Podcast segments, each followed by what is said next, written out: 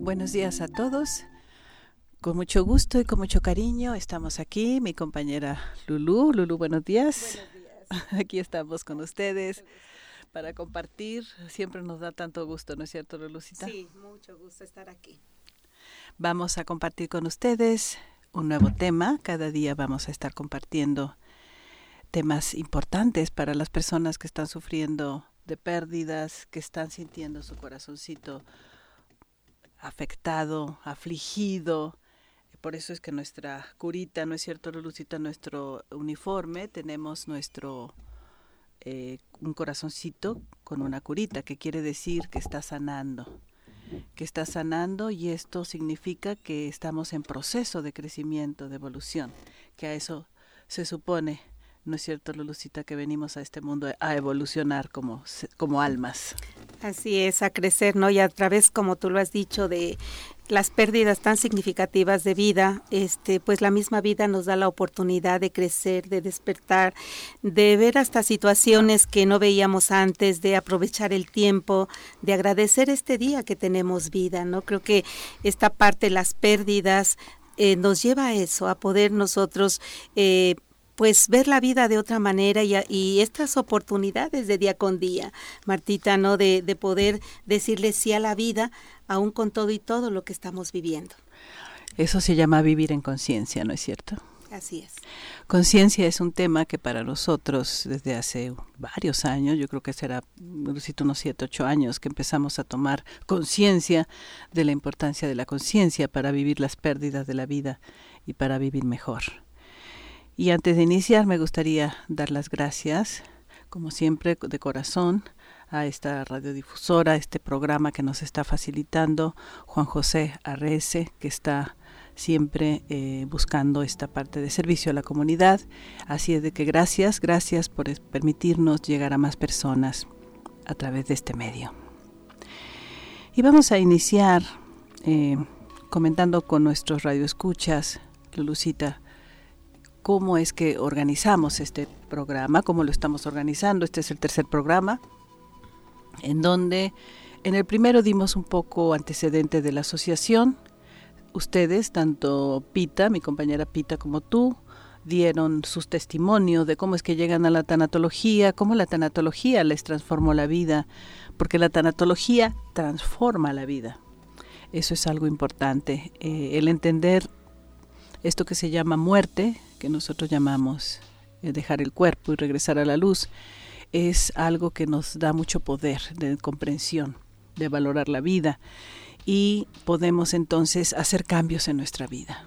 Si no, vivimos como autómatas realizando solamente actividades de cumplimiento, miento para cumplir, y llega un momento en que la vida pierde sentido, en que me siento que lo que hago no vale la pena y bueno, venimos eh, a caer en estos estados de, de depresión que muchas en la línea telefónica de la asociación, que me gustaría de una vez empezar a dar teléfonos para que puedan ustedes utilizar esta línea gratuita, eh, nos llaman diciendo que no encuentran sentido a la vida, que con tantos miedos de no salir, de no esto, del otro y que no te acerques, nos estamos aislando más. Entonces esto nos lleva a tener más mm, la, tendencia a la depresión, a la soledad.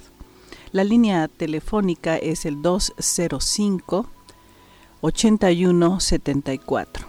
Línea telefónica gratuito, no está sola, no está solo, es el 205 8174. Nos puedes llamar y con mucho gusto los 42 tanatólogos de esta asociación están para servirte, están para acompañarte. Yo tomo la llamada, veo cuál es el caso y de acuerdo al tipo de duelo, de pérdida, lo canalizamos. ¿No es cierto, Lulucita? De acuerdo a nuestros tanatólogos, porque nuestros tanatólogos también, como seres humanos, han tenido pérdidas. Hay quien ha perdido hijos, esposo, madre, hermano. Han tenido también problemas de salud fuertes, como cáncer, como problemas eh, en donde nos ponen límite la enfermedad para revisar nuestra vida y bueno, cuando hablan esos casos nosotros los canalizamos de acuerdo a la pérdida a nuestro tanatólogo que sea más idóneo para que lo acompañe mejor, te acompañe mejor. Así es que esperamos tus llamadas. eh, para que puedas eh, tener estas citas y podemos dar seguimiento de dos o tres citas para que la persona pueda sentirse realmente acompañada y pueda sanar su corazoncito. Y si se requiere de más acompañamientos, el tanatólogo o la tanatóloga definen, ellos nos van diciendo, ya di tres acompañamientos, no lo siento que está saliendo, quiero dar otros dos acompañamientos y ella o él con ustedes se pone de acuerdo para ver cuándo pueden eh, dejarlos, inclusive casi siempre me dicen los voluntarios que el, lo que acuerdan con la persona que habla la línea telefónica es si vuelves a sentir necesidad de ser escuchado, de desahogarte, por favor me vuelves a llamar. Y así funcionamos. Y estamos funcionando muy, muy bien. Afortunadamente eh, la línea telefónica funciona. Yo tenía mis dudas al principio, pero ya lo comprobamos desde que inició la pandemia. También me gustaría, Lulucita, que les dijeras eh, sobre los eh, medios que pueden encontrar ellos gratuitamente, todo este material de apoyo para que puedan ir eh, conociendo cada vez más que es un duelo. Claro que sí, pues muy agradecidas también de esta oportunidad y como decía la doctora Martita, el poder aprovechar la línea telefónica, eh, que ya escuchaste el número, porque a veces no es fácil pedir ayuda, pero estamos aquí para ti, no estás solo, no estás solo, a veces no es fácil, pero atrévete, estamos para escucharte y date ese permiso. También tenemos en nuestra página de Face de la Asociación de Tanatología del Estado de Morelos, también tenemos mucha información, muchos temas que se dieron y que la doctora Martita en esta pandemia pues tuvo esta parte de dar eh, todos estos temas. Ahí están en la página de Face, tú puedes eh, acceder a ella, hay material también. También tenemos nuestra página en YouTube, Asociación de Tanatología. La identificas por nuestro logo también de unas manitas, puedes identificarla y también en, en YouTube tenemos bastantes temas que te pueden ayudar en estos momentos de crisis, en momentos que estás con mucho miedo, puedes también consultar esta, estas páginas y también tenemos nuestra página web que es www.tanatologiamorelos.org. Ahí también está toda la información de nuestros talleres, de los talleres gratuitos que damos y de los talleres que damos también ahorita al iniciar el año. También hay mucha información. Si te interesa también formarte o estudiar esta parte del duelo, del perdón o de acompañamiento emocional, está ahí. Como decía ahorita la doctora, no a veces la tanatología este es un camino de vida, un camino de despertar, es un camino de poder ser conscientes de nuestra propia vida, nos volteamos a ver a nosotros primeramente y después podemos voltear a, ver a nuestros seres queridos.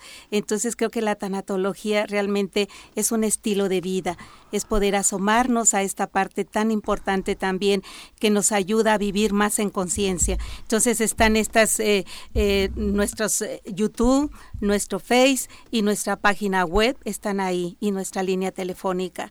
Pues aquí estamos, Martita, con esta parte que pueden ellos poder acceder a esta toda esta información, a todos los temas que están ahí, que tú estás ahí como eh, ponente y es algo maravilloso. Entonces les invitamos a, a que ellos puedan también eh, dar entrar a estas eh, este, redes, ¿no? Tanto Facebook, tanto YouTube, tanto nuestra página web. Pues muy bien, y queremos también, igual que el día de ayer, eh, regalar una media beca para nuestro retiro del principio de año. Es un retiro muy importante para nosotros con los voluntarios.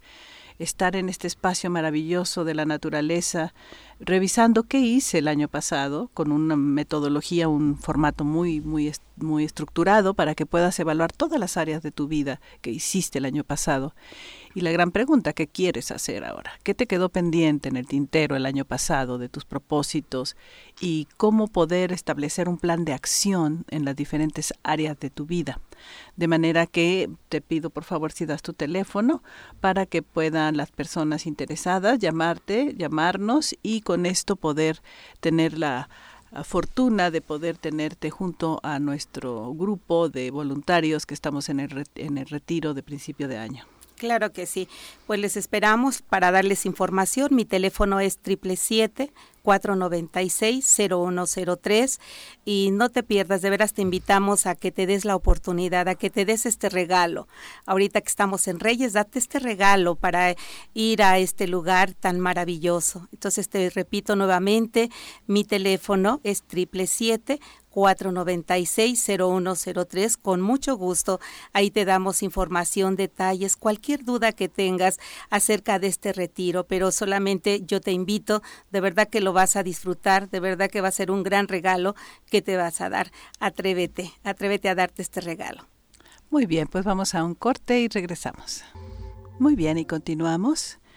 Estamos queriendo también compartirles que tenemos en Instagram todo el material del manual del duelo, de alivio del duelo de esta asociación, que fue gestado durante más de 10 años con la práctica con los dolientes en los hospitales y en consultorio. Tenemos toda la información de nuestra metodología en Instagram, cachito por cachito, muy bonito, decorado, ya saben, Instagram es muy visual.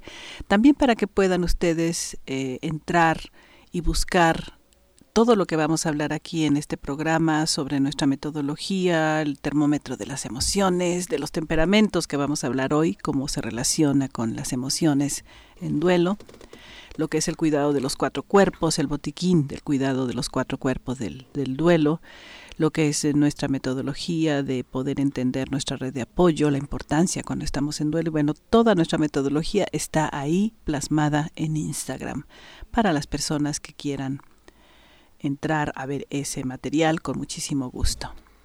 Y además invitar eh, a las personas que nos están oyendo que quieran participar a través de preguntas en el programa, ya sea por escrito o ya sea verbalmente, o sea con ah, en el teléfono. No tienen que dar su nombre, esto se hace siempre en forma anónima para no incomodar ni, ni que la persona se sienta observada. Los teléfonos en cabina son el triple 311 6050 triple 311 6050 y el triple 379 2661 de manera que los invitamos a participar con sus preguntas, con sus inquietudes, con sus testimonios, con sus dudas sobre el duelo, porque siempre las personas nos preguntan, lo estoy viviendo así, ¿cómo puedo vivirlo de una mejor manera? Y sobre todo para ayudarlos a trabajar sus culpas. La culpa es la emoción más fuerte y más terrible dentro de un duelo y es la emoción que hace que el duelo sea invivible. Tenemos una sensación de haber hecho algo mal o de haber o no haber hecho algo que deberíamos con el que se fue si estamos hablando de de un duelo por pérdida de ser querido, si estamos hablando de un duelo por pérdida de la salud, Muchas veces la culpa es no me cuidé, no cuidaba mi alimentación, no hacía ejercicio, bueno, lo que sabemos de nuestra vida sedentaria que llevamos la mayoría de los seres humanos y hay muchas culpas que hay que trabajar, el autoperdón es un tema fundamental. Así es de que esto es importante mencionarlo porque creo que muchos van a entender por qué en sus duelos están sufriendo tanto. Y tiene que ver con esto de la culpa, ¿no es cierto, Lulucita? Así es. Es la emoción, como tú dices, muy que creo que cuando vivimos un duelo, pues todos creo que pasamos ahí por la culpa, ¿no? Por esta emoción que a veces nos lleva también a, a pensamientos de, de, de, desamor hacia nosotros mismos, de autocastigo, ¿no? Esta emoción de la culpa que no nos hace sentir bien, es más, nos hace sentir tan vulnerables, tan cansados, perdemos la energía por todo lo que estamos pensando, como tú dices, él hubiera hecho más, le hubiera dicho que lo quería, esta parte de por qué no dije, por qué no hice. Entonces vienen todos estos pensamientos que nos llevan a esta emoción, a la culpa, y esa culpa pues también nos lleva a sentirnos mal, a autocastigarnos inconscientemente, porque no somos conscientes en este momento pero sí tienes razón, la culpa es una emoción que todos los dolientes, o igual yo me considero como doliente, pues hemos transitado, transitamos la culpa. Claro. Y vamos a hablar el día de hoy, entrando al tema eh, que tenemos preparados para compartir, es los temperamentos. ¿Qué temperamentos son los que más tienden a sentir culpa, por ejemplo? ¿no? Estamos hablando de una de las siete emociones eh, nada más por mencionarlas rápido, porque vamos a ir entrando en cada programa a hablar con más detalle de cada emoción. Pero hablando de la culpa el día de hoy, ya que lo pusimos en la mesa, eh, ¿cuáles serían los temperamentos? ¿Quiénes son las personas que tienden a sentir más culpa dentro de los seres humanos? Los seres humanos venimos en cuatro modelitos. Estamos hablando de la, de la del conocimiento hipocrático del padre de la medicina, un conocimiento ancestral. Hay muchas clasificaciones de temperamentos que puedes encontrar en internet, en libros, pero para mí en la práctica con los dolientes en estos años es algo simple que me permita y que les permita a ellos sobre todo entender por qué están sintiendo tanta culpa, por ejemplo, ¿no?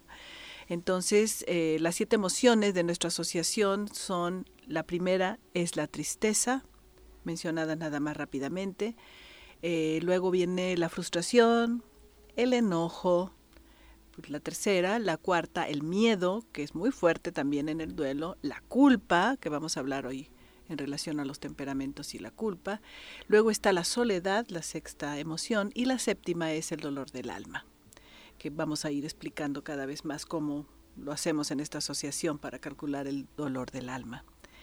Y eh, los temperamentos son cuatro, de acuerdo a Hipócrates. Hipócrates en aquella época relacionaba la forma de que tú y yo reaccionamos ante la vida no solo ante las pérdidas, ante cualquier situación de la vida, entre nuestras relaciones de pareja, con los hijos, con los padres, hermanos, en el mundo laboral, cómo reaccionamos o simplemente en, el mundo social o en el mundo afuera, ¿no? Cuando nos encontramos afuera cómo reaccionamos ante la cajera del banco, entre la, eh, persona que nos atiende, el policía de la esquina. Tenemos una manera de que reaccionamos de acuerdo a, nuestro, la sabiduría hipocrática, es de acuerdo a los humores del cuerpo. Entonces, los humores del cuerpo son cuatro. Entonces, él dice, el colérico tiene que ver con el colo, con el eh, colédoco, que es esta parte donde dentro de abajo de nuestro hígado tenemos todo el sistema donde está la vesícula biliar donde se dice y la gente lo sabe no es muy es muy este enojón. Entonces la bilis no derramamos bilis. Entonces el colérico el colérico es el que tiene que ver con esta sustancia este humor eh, de la bilis dentro del ser humano. Si somos muy enojoncitos entonces derramamos mucho ese líquido y Hipócrates decía es colérico tiende al enojo, tiende a la frustración. Eh, el otro temperamento viene a ser el, para irnos al otro extremo que es más fácil explicar, el melancólico, ¿no es cierto, Lucita? El melancólico es el temperamento, siempre nos dicen, es que yo lloro por todo. Es que eres, eres melancólica, eres melancólico, no te asustes, esta es tu manera de reaccionar. Es que no me gusta, hago todo el esfuerzo pero no me puedo controlar. Ese es el melancólico. ¿Cómo va a vivir la pérdida un melancólico? Pues a través del llanto. ¿Cómo va a vivir una pérdida el eh, colérico? Pues a través del enojo y buscar culpables y agredir a los demás y proyectar sus culpas fuera, mucha agresividad, mucha fuerza. Y eso hace que pues a veces nos lastimemos a nosotros mismos porque la gente se aleja de nosotros, nos tiene miedo.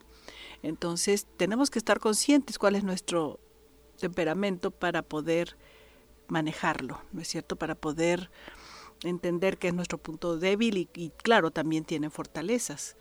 El colérico tiene la gran fortaleza de que tiene una gran voluntad para realizar lo que quiere y tiene una gran capacidad de liderazgo, ¿no? Eh, siempre pongo el ejemplo de la Madre Teresa y Hitler.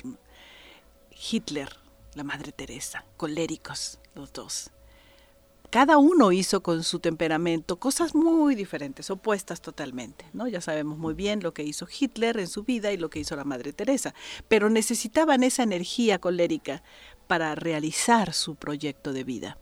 Entonces, ¿cuál será el tuyo? Pregúntate si eres colérico, colérica.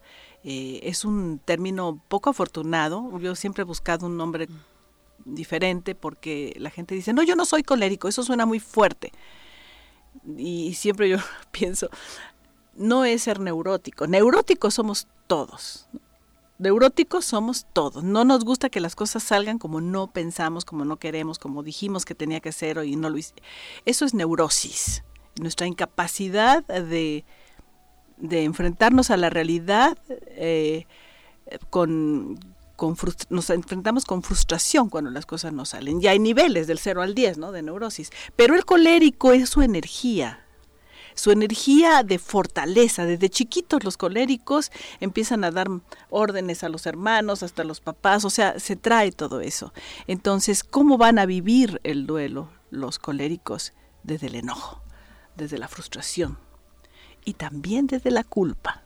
Y la manera de que viven la culpa los coléricos es muy agresiva contra los demás, proyectando la culpa. Cuando yo siento culpa, no lo quiero ver en mí porque eso me, me hace sentir muy mal. Entonces lo proyecto, ¿no? Ya Freud decía esta parte de la proyección de la culpa en el otro. Te veo que eres muy irresponsable, es porque yo me siento irresponsable. Entonces, bueno, temperamento ya entendimos, colérico es un temperamento muy, eh, muy fuerte que se puede usar para algo positivo o negativo. Y también eh, vamos a hablar ahorita después del corte de los demás tres temperamentos, Lucita. Muy bien. regresamos en un momento. Y regresamos a seguir platicando, Lucita, sobre los temperamentos, ¿no es cierto? Los temperamentos y la forma de vivir los duelos es una forma en que tenemos que entenderla para ayudarnos nuestro temperamento. Eh, ya describimos el temperamento colérico, el temperamento melancólico, vamos a describir el temperamento sanguíneo.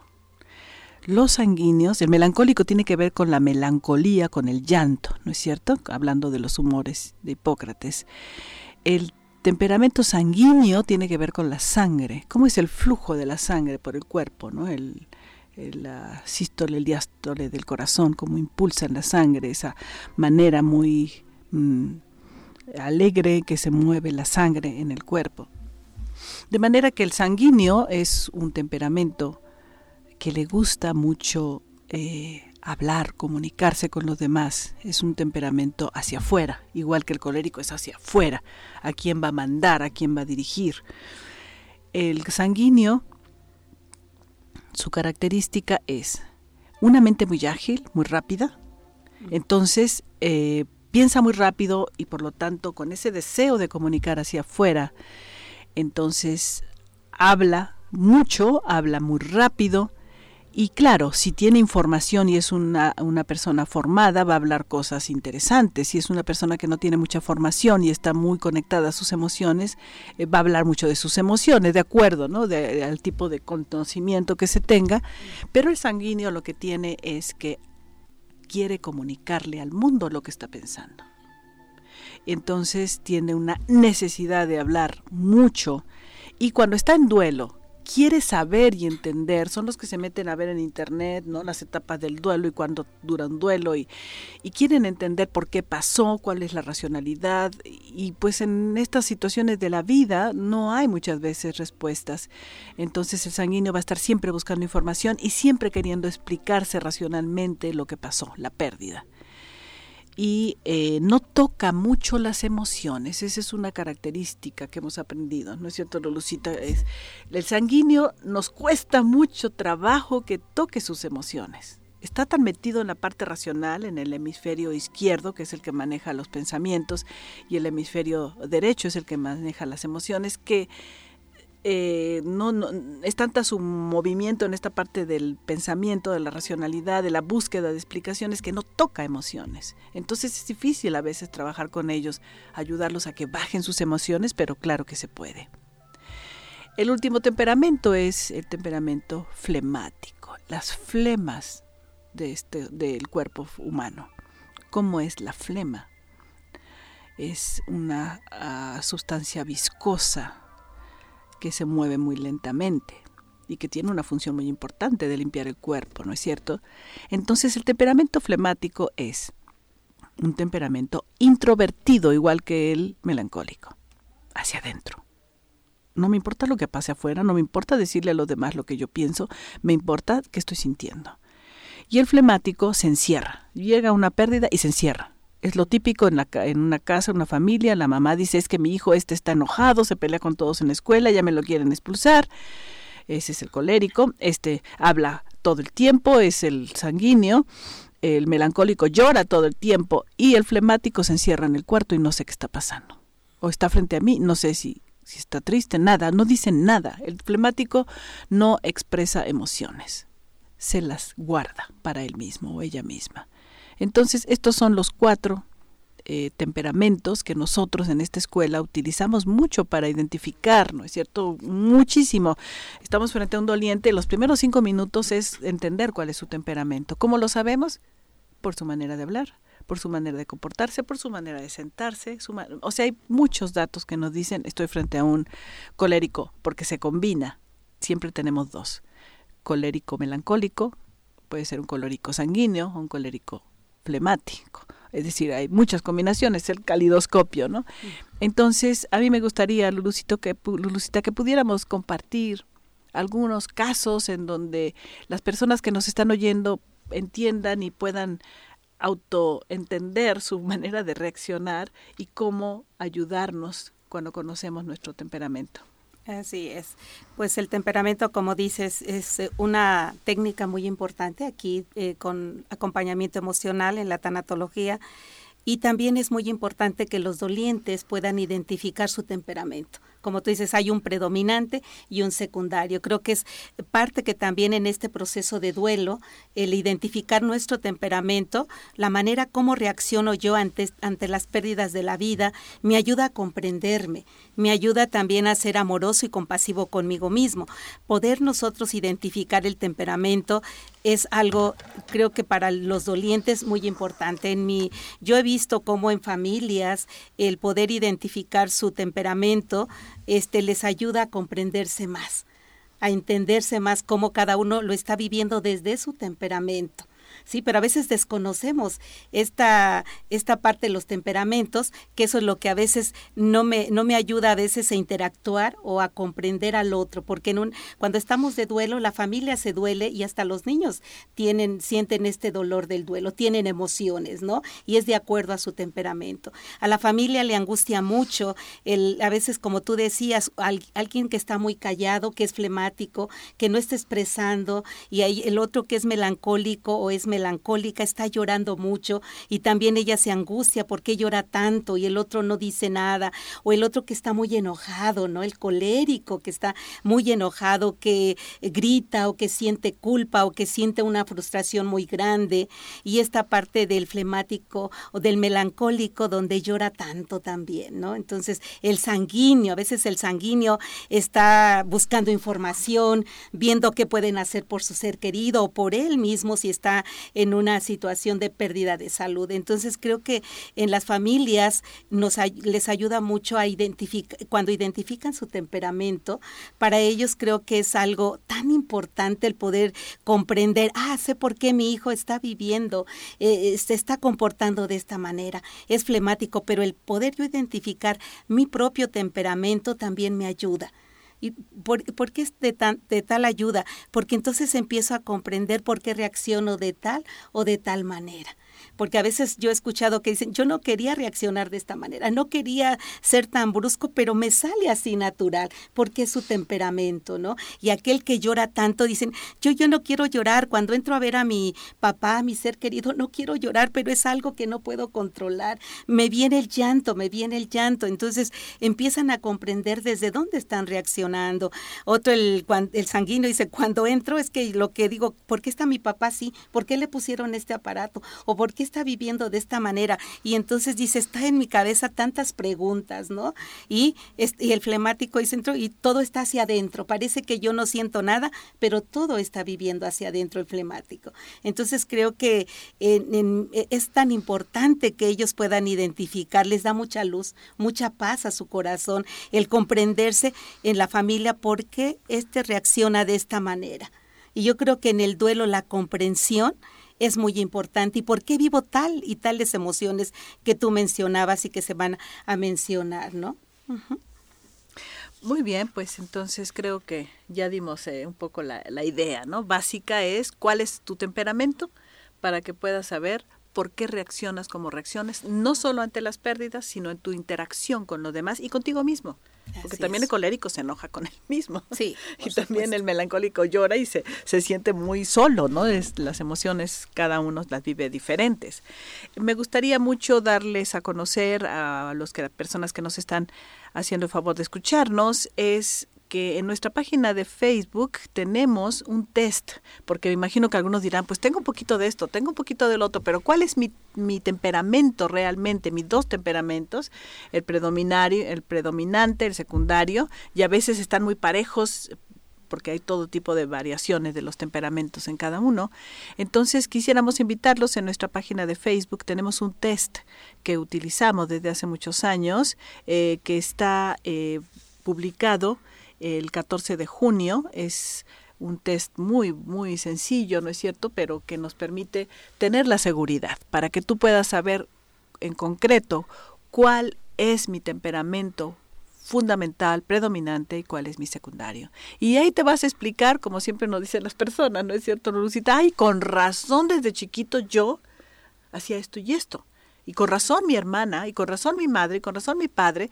Entonces viene la comprensión viene la búsqueda de aceptar a los demás y aceptarnos a nosotros desde nuestro temperamento y ya luego iremos viendo cuáles son las emociones de las siete que tenemos que aprender a manejar de una mejor manera de acuerdo a nuestros temperamentos.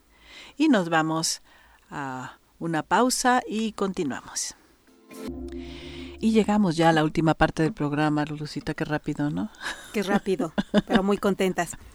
Bueno, nada más para cerrar el tema de los temperamentos es que cada uno tiene virtudes. El temperamento colérico tiene la virtud de ser un líder, claro, a donde nos lleva el liderazgo. El temperamento melancólico son los artistas. ¿Qué haríamos sin música? ¿Qué haríamos sin pintura, sin danza, sin escultura, sin tantas manifestaciones del arte que nacen en el temperamento melancólico? El temperamento sanguíneo son los grandes intelectuales, los grandes maestros que tienen capacidad de adquirir información y de transmitirla de una manera adecuada. Claro, también cada uno de ellos se puede ir a lo negativo o a lo positivo, pero esas son sus virtudes. Y el flemático tiene la gran virtud de que es un ser humano en el cual podemos confiar, es una persona eh, generalmente muy noble, muy discreta, muy prudente, son grandes compañeros de trabajo. Entonces todos tienen su virtud, no nada más eh, la parte difícil, ¿no? de las emociones eh, para vivir la vida y los duelos, las pérdidas. Así es que con esta observación, a mí me gustaría que pasáramos a hacer nuestra meditación del día, sobre todo siempre la meditación es en relación al tema que que analizamos en el programa para poder redondear estas ideas y que te puedas quedar allá en casita con mayor claridad mental para vivir tu duelo, para vivir tus emociones, tus pérdidas y en sí los altibajos de la vida que tenemos que vivir todos los días, que muchas veces son difíciles.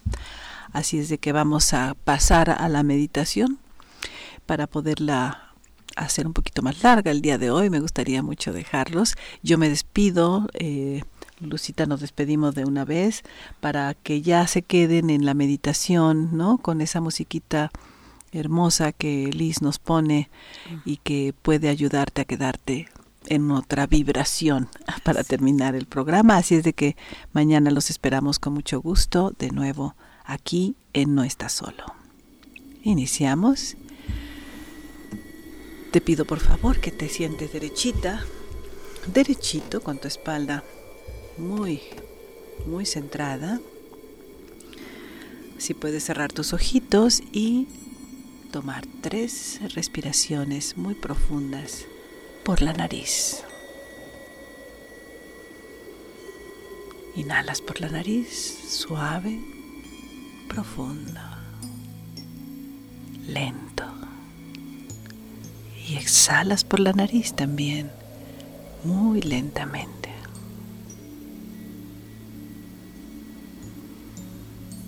De nuevo inhalando.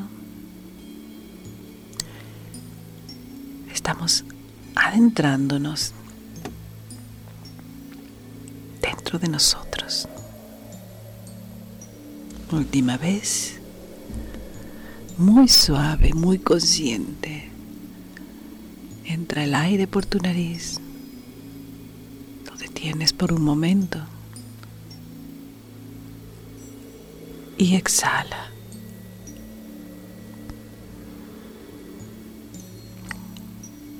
Muy bien.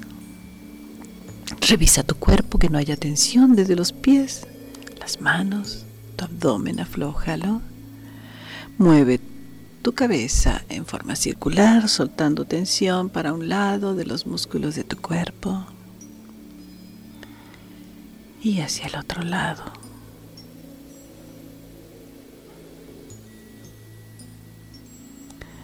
Muy bien. Ahora te pido que frotes tus manos frente a ti para relajar los músculos de tus manos para dar un rico masaje en los músculos de tu rostro. Por la frente empezamos, como a ti te guste, suave, fuerte, alrededor de tus ojos, en tu entrecejo con la mano derecha. Eso es, masajea, suelta la tensión de esos músculos donde cada vez que algo no nos gusta, fruncimos el ceño. Vamos a nuestras mejillas, masajeamos nuestras mejillas sacando la tensión de los músculos y nos vamos a la articulación maxilofacial, a enfrente de tus oídos, abre y cierra tu boca, ahí están esos músculos tensos. Apretamos la mandíbula cuando algo nos desagrada. Quita esa tensión y finalmente alrededor de tus labios. También hay tensión en esos músculos alrededor de tus labios. Tu cuello. Masajea un poco tu cuello de un lado y del otro con tus manos.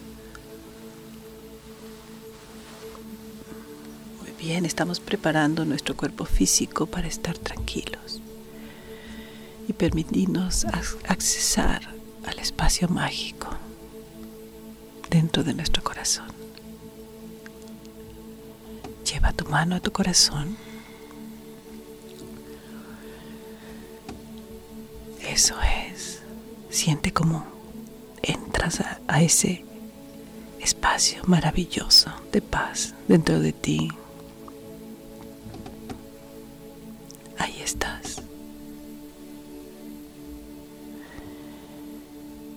Conectado a tu paz, a tu alma, a tu ser, a tu esencia, eso que eres tú realmente. Y vamos a pensar por un momento nuestra forma de reaccionar frente a las pérdidas de la vida y las relaciones con los demás y con nosotros mismos. Reconoce tu temperamento si es colérico, sanguíneo, melancólico o flemático, el predominante. Y en este momento acepta que ese es el temperamento que tú elegiste para venir a vivir esta vida humana, de acuerdo a los proyectos que tienes para vivir esta vida como herramientas para lograr lo que quieres en este mundo físico, en esta vida física. Reconócelo, reconoce tu temperamento y acéptalo. Acéptalo con las virtudes que tiene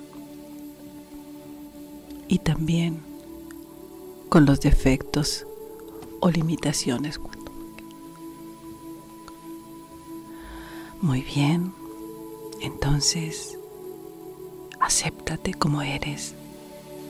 Tu temperamento es lo que te permite ser como eres. Y aprende a identificar los temperamentos de los demás de tus seres queridos y acéptalos como son.